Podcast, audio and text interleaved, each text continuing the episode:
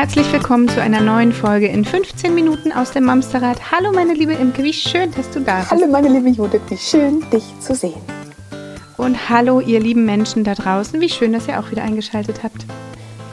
Wir ich, ich, es, es, geht, es geht einfach nicht. Ich bin zu aufgeregt, wenn wir Gäste oder Gästinnen bei uns haben. Eigentlich ähm, machen wir ja noch einen lustigen Scherz manchmal vorher oder kichern uns irgendwie einen ab. Geht heute nicht. Ich bin zu aufgeregt, freue mich zu sehr auf die Folge, weil wir haben ein ganz, ganz spannendes Thema mitgebracht und eine ganz, ganz spannende ähm, Person heute bei uns zu Gast die bei uns im Westen Hamburgs ganz frisch in ihrer eigenen Praxis arbeitet.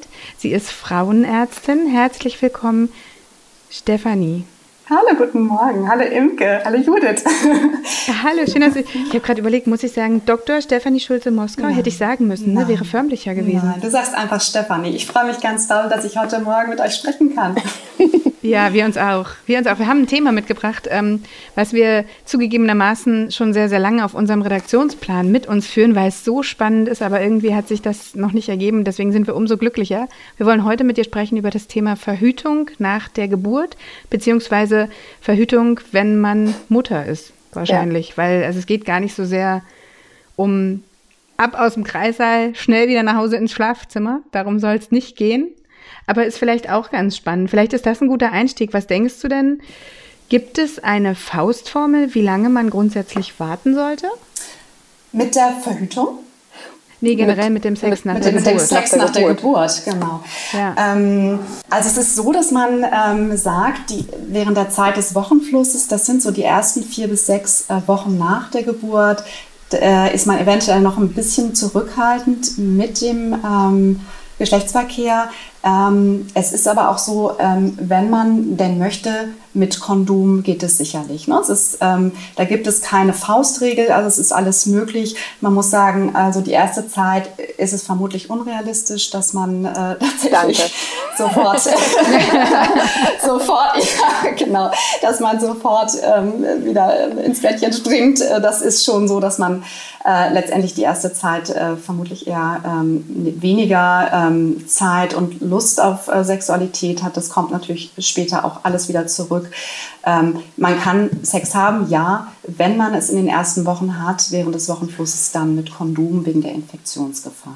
Und dann ist ja tatsächlich auch erstmal das ganze Organisieren. In diversen Podcasts erzählen wir halt auch immer wieder von diesem ganzen Mobile, was sich wieder neu ausjustieren darf. Und jetzt haben wir dann auf einmal von einer Zweierbeziehung sind wir jetzt in eine dreiköpfige Familie oder von einer dreiköpfigen in eine vierköpfige oder fünf oder sechs, egal. Ähm, wir müssen uns erstmal wieder neu austarieren. Und natürlich ist ja so ein kleiner Drops im Arm, an der Brust oder an der Flasche ja erstmal die Aufmerksamkeit Nummer eins. Und dann fällt bei vielen, nicht bei allen selbstverständlich, aber bei vielen, man kann vielleicht sogar sagen bei den allermeisten, äh, die Lust auf Sex ganz weit nach hinten. Ähm, naja, es sind ja auch, erstmal müssen diese ganzen Geburtsverletzungen ja auch noch verheilen, egal ob du jetzt einen Kaiserschnitt hattest oder eine natürliche Geburt. Und ich finde, meine persönliche Meinung, dass die Zeit in dieser Zeit halt auch einfach krass rast. Also auf einmal sind zwei, drei, sieben Wochen um und irgendwie ähm, unterscheidest du halt nur nach hell und dunkel. Also genau. so richtig. Aber irgendwann, das hatten wir im Vorgespräch gehabt, Stefanie, kommen wir Mamas zur Nachuntersuchung zum Frauenarzt und dann werden wir uns einmal kurz darüber unterhalten dürfen, dass alleine das ähm, keine Lust haben, nicht die Verhütung an sich ist.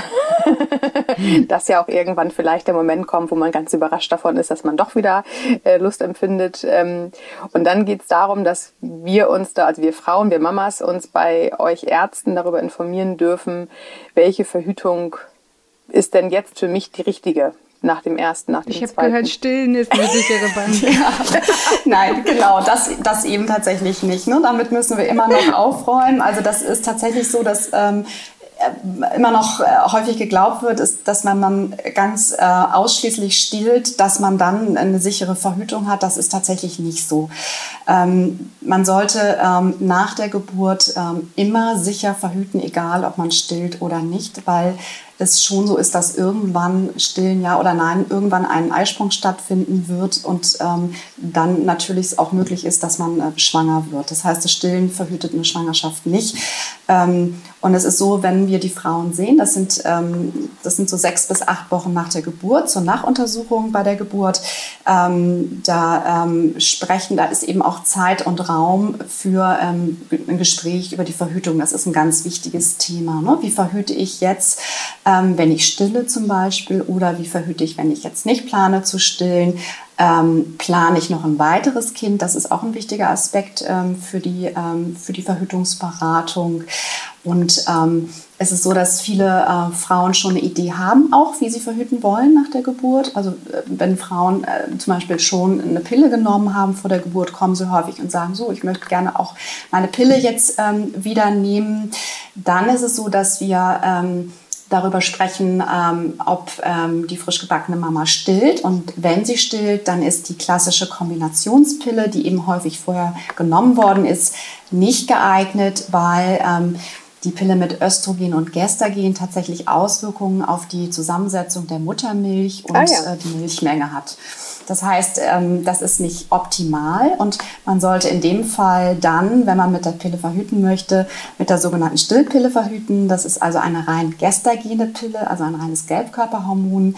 Es landet zwar auch ein bisschen in der Muttermilch, hat aber nach dem heutigen Stand des Wissens keine Auswirkungen auf Zusammensetzung und mhm. Milchmenge. Das heißt, ähm, die sogenannte Stillpille ist dann ähm, das, was man machen würde, wenn man das Kind stillt. Und wenn man irgendwann abgestillt hat, kann man dann auf die klassische Pille umsteigen, wenn man das möchte.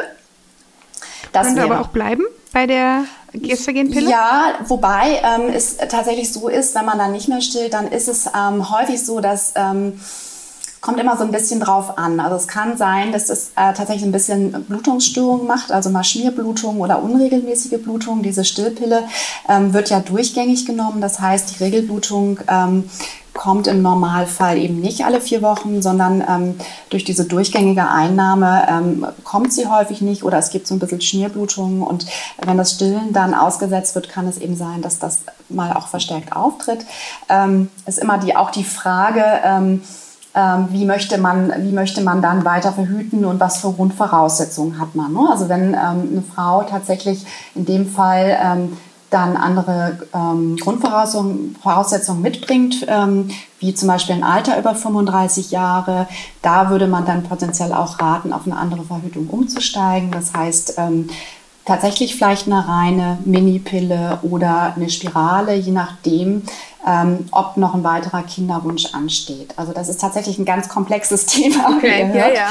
Und, ähm, ähm, ich will die ganze Zeit fragen, und was sagst du den Frauen dann? Und ich merke schon, okay, das geht gar nicht, ne? Was denn? Geht, es muss wirklich äh, in jedem individuellen ja, Fall absolut, absolut, werden. absolut. Also Verhütung ist was ganz Individuelles und wir sind letztendlich dazu da, ähm, die ähm, Frauen eben ausführlich zu beraten und die verschiedenen Verhütungsmittel zu besprechen und dann eben zu schauen, was ähm, für die individuelle individuelle Frau als Verhütung am besten passt. Und, das muss natürlich zusammenpassen mit den eigenen Wünschen und Vorstellungen. Es gibt Frauen, die sagen, ich möchte grundsätzlich gar keine Pille nehmen. Das ist ja auch so ein bisschen der Trend in den letzten Jahren, gerade bei den jungen Frauen, die sagen, ich möchte weg von der hormonellen Verhütung auf die hormonfreie Verhütung. Das wollte ich gerade sagen. Und es gibt ja auch so mhm. viele unterschiedliche mhm. mittlerweile. Also wenn ich, ich will, ja. ich möchte mich bei weitem nicht als alt bezeichnen, aber wenn ich das manchmal höre, was es da heutzutage gibt, bin ich gefühlt schon doch tatsächlich steinalt.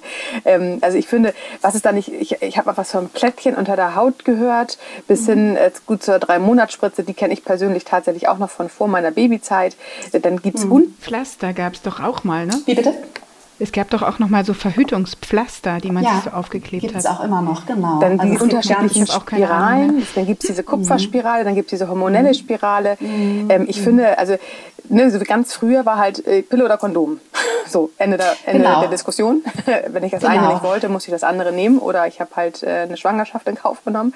Ähm, ich finde diese vielen Facetten und dass auch für jeden irgendwie was dabei ist, finde ich wirklich spannend. Und ich stelle mich gerade oder stelle mir gerade die Frage, was wäre denn so typische Verhütungsmittel oder vielleicht kann man es dann auch unterscheiden. Ja, ich möchte noch ein zweites oder drittes Kind und nein, wir sind mit der Kinderplanung durch. Das sind ja anscheinend wirklich zwei Wege, an der wir uns dann gabeln. Manche Mütter wissen das vielleicht zu dem Zeitpunkt noch gar nicht und sagen dann vielleicht, naja, es ist noch nicht ganz abgeschlossen. Die gehören dann wahrscheinlich noch eher in die Richtung eventuell Familienplanung noch nicht abgeschlossen.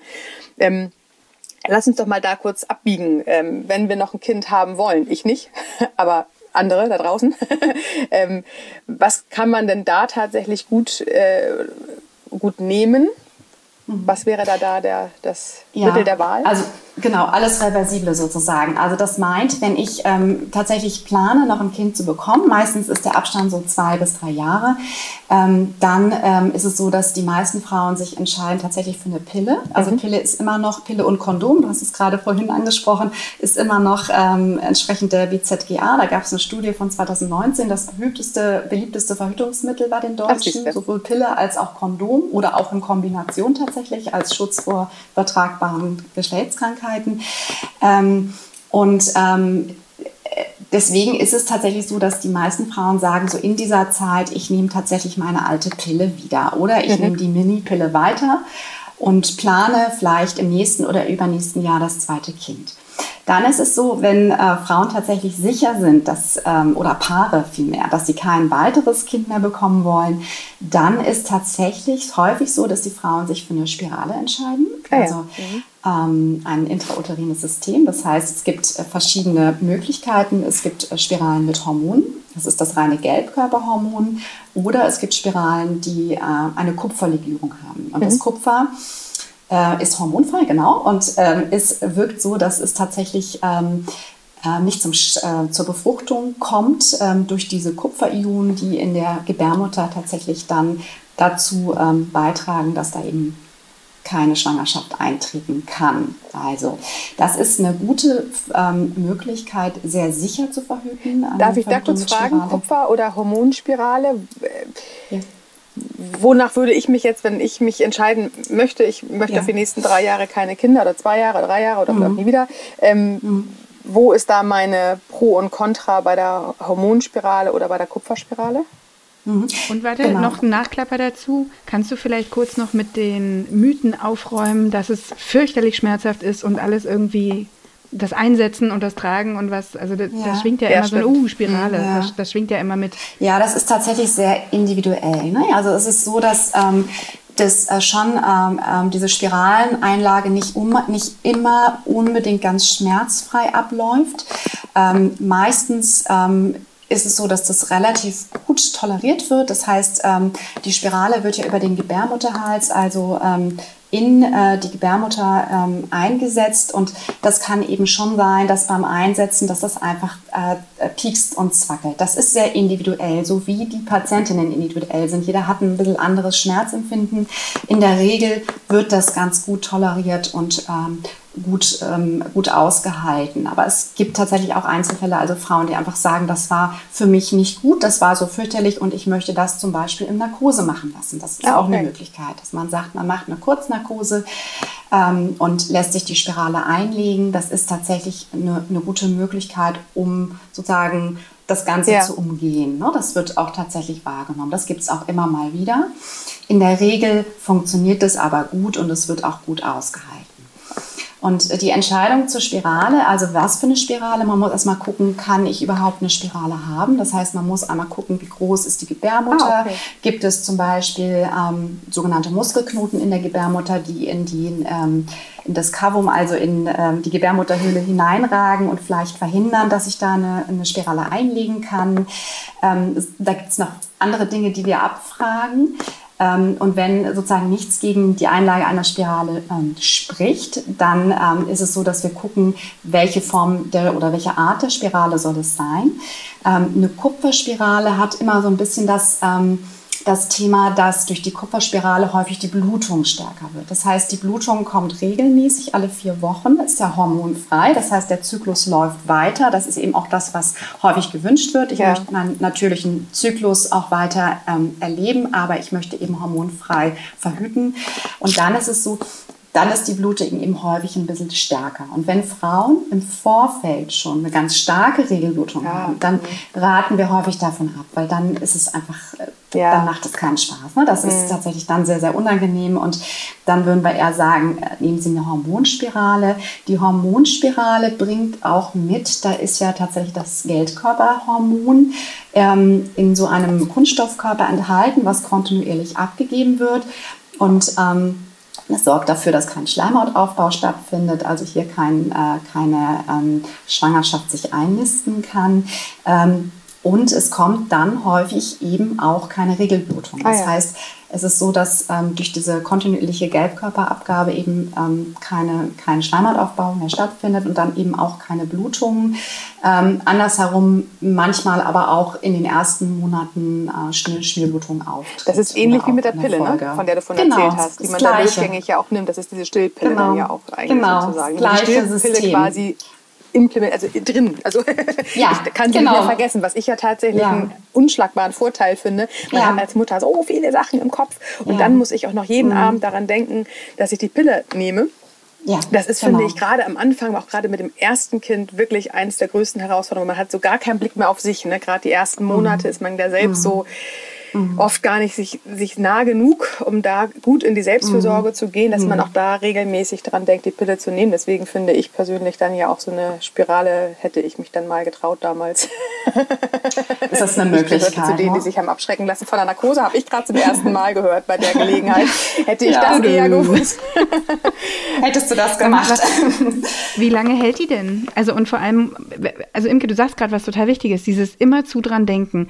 Ich denke jetzt, wenn man so eine Spirale Spirale hätte, würde man ja einfach nicht mehr dran denken. Aber irgendwo kommt ja der Moment nach einer Zeit, wo die wahrscheinlich äh, das äh, enthaltene Hormon aufgebraucht ist oder wo die gewechselt werden mhm, muss. Ist das genau. bei beiden gleich? Oder? Genau, also das ist so, dass die Spiralen ungefähr drei bis fünf Jahre liegen, je nach Spiralenart und ähm, auch unterschiedlich kosten. Das heißt, eine ja. Hormonspirale ist immer ein bisschen teuer als eine Kupfer, teurer als eine Kupferspirale. Also eine Kupferspirale fängt vielleicht bei 130 bis 200 Euro liegt sie so und die Hormonspirale liegt bei 200 bis 400 Euro inklusive Einlage. Aber auch also mindestens drei Jahre, ne? Ja, genau. Also ich glaube, meine Pille kostet 25 Euro ja. alle drei Monate. Wenn ich es mal ganz kurz hochrechne, ja. habe ich im Zweifel sogar noch ein bisschen was äh, gespart ja. nach hinten raus. Ja, das sagst du. Also das ist ein Rechenmodell tatsächlich. Also wenn man das vergleicht, dann und man weiß, man ähm, äh, lässt sie fünf Jahre liegen, dann hat man tatsächlich äh, spart man tatsächlich im Vergleich zu Pille. Ja. Ne? Dann ist man also gut Wovon hängt das ab, ob die drei oder fünf Jahre hält? Also nach Verträglichkeit im Körper oder? Von der Spiralenart. Also es gibt unterschiedliche Varianten so, okay. und ähm, die ähm, haben tatsächlich eine unterschiedliche Liegedauer. Im Schnitt ist, meistens sind es fünf Jahre tatsächlich. Mhm. Okay. Mhm. Und wenn man jetzt sagt von diesen ganzen Präparaten, man hört ja auch von vielen, ich finde, das ist tatsächlich ein Thema, was oft uns Mütter betrifft, ähm, ist ja, wie, wie sage ich es jetzt nett, ohne dass ich mich eigens verfange, das Thema Lust ist ja, ja, so, was, nachdem man Mutter geworden ist, sich ja mal ganz neu definieren kann. Also es geht ja oft dann gar nicht darum, wann habe ich überhaupt Lust auf äh, Sex, auch Zeitbarometer, wann hätten wir überhaupt Zeit dafür? Da äh, gibt es immer so ein schön, äh, schönes Vokabular Elternsex, immer dann, wenn die Kinder irgendwie dann gerade mal schlafen oder außer Haus sind. Aber ich weiß vor allem, dass vielen Verhütungsmitteln nachgesagt wird, dass sie sehr, sehr aufs Lustzentrum gehen bei der Frau, was eh schon schwierig ist, sich zu mobilisieren. Das heißt, jetzt habe ich so ein bisschen Pest oder Cholera. Ne? Ich will verhüten, ich nehme die Pille, gleichzeitig habe ich sowieso schon Struggle mit meiner Zeit, mit meiner Lust. Und dann kommt es ja tatsächlich noch, noch zusätzlich als drittes äh, äh, obendrauf Ding, du kannst auch im Zweifel viel weniger Lust empfinden, wenn du auf eine gewisse Art und Weise verhütest. Gibt es da irgendeinen mhm. Tipp von Eine Lösung, ja. Lösung. Genau, also es ist tatsächlich so, dass Frauen häufig in der Mitte des Zykluses mehr Lust haben. Das hat die Natur so angelegt, ne? um sehr, sehr schlau, des ne? Eisprungs. Ne? Das ist natürlich total schlau. Also das, und es ist so, wenn wir natürlich ähm, hormonfrei verhüten, dann merken wir das eben auch. Ne? Und das ist eben so, dass die Pille ähm, einfach, das wissen wir, libido mindernd wirkt häufig. Das ist nicht bei jeder Frau so. Das kommt immer auch so ein bisschen auf das Gelbkörperhormon an, was dabei ist. Es gibt auch Varianten, die tatsächlich eher auch auf die positiv auf die Libido wirken. Also das Gelbkörperhormon ist da maßschlaggebend. Also das heißt, die, die mhm. die Stillpille mhm. haben ähm, mhm. oder die äh, Hormonspirale, wo ich jetzt ja gerade gelernt habe, das ist das Gelbkörperhormon, das ist prädestiniert mhm. dafür, dass es aufs Lustzentrum sich auswirkt. Negativ, nicht positiv wenn man von Ja, das kann sein. Das, ist, muss, das muss nicht so sein. Das ist tatsächlich ganz individuell. Individuell. Ne? Es ist Auch möglich, muss aber nicht sein. Da sind die Frauen sehr, sehr unterschiedlich. Ne? Also es kann sein, dass mhm. es eine Frau sagt, ich merke das überhaupt nicht, es ist alles so wie bisher. Und es gibt Frauen, die sagen, ich merke das total, das ist nicht in Ordnung und das möchte ich so nicht weitermachen.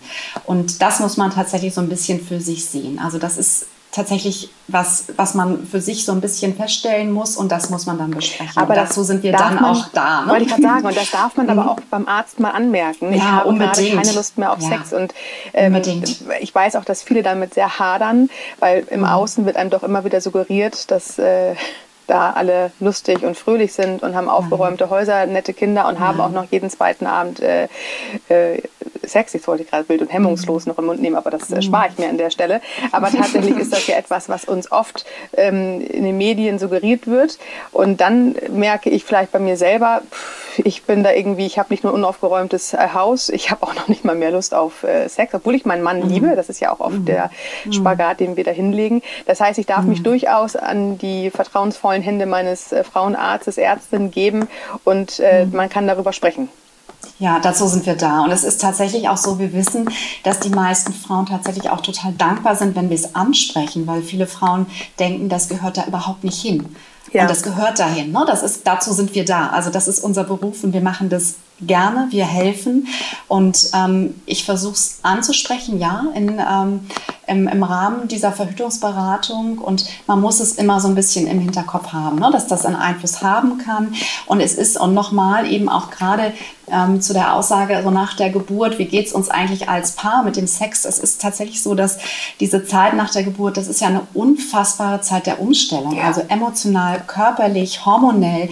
Das sind Umstellungen, die wir uns ähm, vorher häufig so gar nicht vorstellen können. Genau. Und ähm, das Kind ist da, du sagtest das vorhin, ähm, es geht von der, von der Zweier- in die Dreierbeziehung oder es sind auch schon weitere Kinder da. Das heißt, diese ganze Familienkonstellation ändert sich. Ähm, das Baby das verlangt. ist ja auch einfach anders. Genau. Also vorher war, war, der Bauch riesengespannt, auf einmal ist er nicht mehr da, ist natürlich weich irgendwie. Man fühlt sich einfach ja anders, wenn ein Mensch in einem gewachsen ist. Das ist ja auch nicht zu vernachlässigen. Ja, absolut. Und dann ist vielleicht die Brust voll mit Milch. Und ja. das ist, ist natürlich, also wir sind natürlich auch als Mutter dann, also wir, man stillt, man hat diese Aufmerksamkeit auf den Baby. Das macht natürlich auch, das macht einfach Stress, das muss man sagen. Ne? Man ja. ist dann nicht mehr selbst 24-7, das wollte ich gerade sagen. Immer. Unsere eigenen immer. Bedürfnisse stehen ja komplett hinten an und dann auch ja. dieses Nähebedürfnis, was ja alle in uns drin haben, das haben wir ja schon mhm. ganz toll den ganzen Tag über ja. gestillt, weil ja. unser Baby hängt im Zweifel ja wirklich gerade auch die ersten sechs Monate wirklich Tag und Nacht auf uns, meistens sogar noch die nächsten anderthalb Jahre noch on top. Das heißt also so die ersten mhm. zwei Jahre, bis man überhaupt mal wieder dahin kommt, eventuell hat mein Bedürfnis auch mal wieder eine, eine höhere mhm. Priorität als das des mhm. Kindes. Mhm. Ähm, das mhm. ist ja erstmal eine ganze, ein, ein ganz langer Zeitpunkt. Und dann auch noch das Nähebedürfnis in der Partnerschaft zu pflegen, das ist für viele ja wirklich eine Wahnsinnsherausforderung. Aber ich glaube auch da gerade, wenn das mit dem ersten Kind kommt, weil man stellt sich das wahrscheinlich auch dann so vor, ne, wenn man schwanger ist, mhm. uns mhm. betrifft das nicht und wir machen das mhm. ganz anders. Und dann stehst du nachher da und denkst, ja, nichts ist anders. Es ist eigentlich genauso, wie, wie, das vielleicht auch meine Freundin schon erzählt hat. Ich ja. finde, das ist ein sehr, sehr spannendes Thema. Also auch gerade diese Lust, diese weibliche Lust, die Veränderung im Körper, die Brüste, was du gerade sagtest, die jetzt noch voller Milch sind am Anfang. Nachher, ich weiß noch, dass die auch nicht mehr die Form haben, dann irgendwann wie, wie vor der äh, äh, Schwangerschaft. Mhm. Ähm, dann auch finde ich das, was Judith gerade so schön sagte, dann erst ist der Körper so gespannt, der Bauch, und dann ist er ganz weich, ähm, wo sich alle Kinder freuen, Mama, du hast so einen weichen Bauch und man selber denkt, mein Bauch ist der weichste von ja. allen. Ja, schön. Und, total. Okay. Toll. Total. Das mag ich auch an mir am meisten. Man muss ja auch sagen, dass die Lust ganz... Ich, ich finde, das ist auf ganz vielen Ebenen ja eine wirkliche spannende Herausforderung, sich da wirklich wieder in seiner Rolle wiederzufinden, mit der es mir gut geht. Und ich finde, das ist total wichtig, dass man nicht gleich verzweifelt und äh, vielleicht schon über Sexualtherapeuten nachdenkt, sondern einfach mal mit seinem Frauenarzt darüber spricht, was ist da passiert. Total. Und das, ähm, ich glaube, auch ein ganz wichtiger Punkt, ähm, Lust hängt ja auch ganz viel mit Entspannung zusammen. Und wir sind einfach nicht entspannt. Also ja. ich glaube nicht, dass irgendeine Mutter ganz entspannt mit einem Neugeborenen durch die Gegend geht und ähm, völlig... in so ähm, einer weißen Leinenbluse, ja. leicht verrötete Wangen, ja. wallende, schöne ja. Haare. Ja, das Doch, ist... So, so war das. Vor allem genau. die weißen Haare, ne? genau. Und das wird eben suggeriert. Ne? Das ja. wird, also wir müssen ja. überall perfekt sein. Wir bringen überall, das Haus ist toll aufgeräumt, mhm. die Kinder sind wohlerzogen, es läuft in Kindergarten, in Schule, wir haben eine super Beziehung, es ist alles harmonisch, wir haben Zeit zu zweit. Das ist überhaupt nicht realistisch, überhaupt nee. nicht. Also ich glaube, es geht allen mhm. Frauen gleich und ich glaube, es ist auch total wichtig, darüber zu sprechen und diesen Druck total. zu nehmen. Absolut. Und, ähm, ich glaube, ähm, dass es natürlich wichtig ist, sich immer mal auch Zeit zu nehmen für sich und auch Zeit zu zweit. Das halte ich für sehr wichtig, weil wir Frauen natürlich auch so ein bisschen tendieren dazu, auch diese Rollen wirklich ausfüllen zu wollen und dadurch natürlich auch total verspannt und angespannt sind und dann funktioniert es natürlich überhaupt nicht. Ähm, und ich glaube, wenn man die Möglichkeit hat, auch irgendwann zu sagen, mal auf, ich ähm, gebe das, ähm, das Kind, die Oma hütet mal ein für zwei Stunden. Und mhm. wir haben mal irgendwann, ne, wenn so diese High-Phase vorbei ist und ähm, das Kind vielleicht weniger gestillt wird und wir einfach ähm, merken, da ist wieder so ein bisschen Raum, dass man eben diese Zeit auch nutzt und sagt so ganz klassisch, wir gehen mal einfach essen oder machen irgendwas Nettes und die Oma passt auf jetzt, bevor das Kind anfängt irgendwann zu fremdeln, ne? dass man ja. irgendwo anfängt. Also das rate ich immer, dass man das frühzeitig schon so ein bisschen übt, dass da eine Vertrauensperson da ist, damit man einfach auch diesen Raum für sich wieder hat, ne? dass ja. man da tatsächlich irgendwann so ein bisschen auch loslässt wieder und sagt, so jetzt ist der Moment, wo ich mich wieder um mich kümmere. Eine spannende, spannende Reise, dieses schöne mhm, Mama sein. Ganz wichtig. Dieses Elternwerden. Ne? Stefan. Jetzt ähm, frage ich mich gerade, wir haben die klassischen Verhütungsmittel im Prinzip durch. Gibt es noch was? Also es gibt ja zum Beispiel noch den Ring ja. oder sowas, mhm. was ähm, durchaus ein, ein toll, eine, eine, tolle Geschichte wäre, die du mhm. gerne hier noch mal kurz mhm. ähm, anreißen mhm. möchtest. Genau, also der ähm, Verhütungsring ähm, oder auch der Pflaster, das sind ähm, Verhütungsmittel oder das Pflaster vielmehr, das sind Verhütungsmittel, die ähm, eben nicht über den Magen-Darm-Trakt aufgenommen werden, sondern über die Blutbahn. Und es ist so, dass sich so etwas eignet für Frauen zum Beispiel, die ähm, nicht jeden Tag an Verhütung denken wollen ähm, oder zum Beispiel im Schichtdienst arbeiten, also eine sichere Verhütung brauchen. Ähm, ist es aber nicht geeignet beim Stillen, weil die Kombination in Pflaster und ähm, Verhütungsring ist dieselbe wie in einer Kombinationspille, also Östrogen und Gestagen. Also das hat Einfluss auf Milchbildung und Zusammensetzung. Das ist geeignet, wenn man ähm, nicht stillt.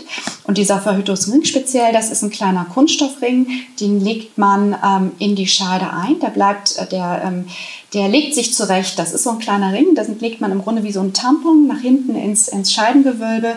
Der ähm, legt sich dann zurecht, bleibt da liegen. Ähm, den merkt man auch normalerweise nicht, ist kaum vorstellbar, aber es ist tatsächlich so. Ähm, und ähm, gibt dann kontinuierlich ähm, eine kleine Menge Hormone ab und sorgt dafür, damit für eine Verhütung. Den nimmt man nach drei Wochen raus und dann kommt eine Regelblutung, weil es eine Hormonentzugsblutung gibt, das heißt, die Hormone fehlen. Und legt den, dann legt man einen neuen Ring nach einer Woche wieder ein. Das heißt, drei Wochen liegen lassen, rausnehmen, dann kommt die Blutung und dann legt man einen neuen Ring ein. Und so geht das immer weiter. Ähm, das ist eine Verhütung, die sich auch eignet, wenn man viel äh, Magen-Darm, also wenn man viel Durchfälle hat ja. zum Beispiel ne, und weiß, dass die Pille nicht sicher aufgenommen werden kann. Okay, letzte Frage für mich noch tatsächlich die Spritze. Die drei, gibt es die eigentlich noch, die drei Monatsspritze? Ja, das finde ich nicht mehr so. Also ich bin nicht so, tatsächlich ja. ist etwas, was ich nicht so sehr verschreibe. Ja. Ähm, genau, eine drei Monatsspritze, ähm, das ist tatsächlich einfach ähm, ein, Depot, was man spritzt an ähm, Gelbkörperhormonen. Ähm, kann, ist fürs Stillen geeignet, kann man machen, ja. Ähm, ist wie das Gelbkörperhormon insgesamt kann sein, dass die Libido ein bisschen leidet darunter. Das kann zur Stimmungsveränderung führen, also zu depressiven Veränderungen natürlich. Es kann zu Gewichtsveränderungen führen, okay. zu Brustschmerzen. Also alles, was wir wollen. Blutungsschmerzen, genau. Also ich, genau, also ich wollte das jetzt nicht so einseitig darstellen. Also das ist natürlich, es gibt es. Ähm, das ist kein negativer Einfluss aufs Kind beim Stillen. Das kann man machen, kann man sechs bis acht Wochen nach der Entbindung anwenden. Ähm, bietet acht bis zwölf Wochen Schutz. Der Nachteil ist allerdings, dass es relativ lange sein kann. Ähm, oder es kann, äh, kann eben tatsächlich so sein, dadurch, dass das eben kontinuierlich wirkt, dass man einfach merkt, ich vertrage das nicht. Ne? Ich merke, meine Stimmung wird anders oder ich nehme ganz doll an Gewicht zu oder so. Man kann es dann eben nicht beeinflussen. Ich kann okay. das nicht wie eine Spirale dann, ist dann halt drin, ne? Genau. Was drin ist, ist genau. drin. So. Genau. Also das ist was, was man so ein bisschen im Hinterkopf haben muss, ja. Mhm.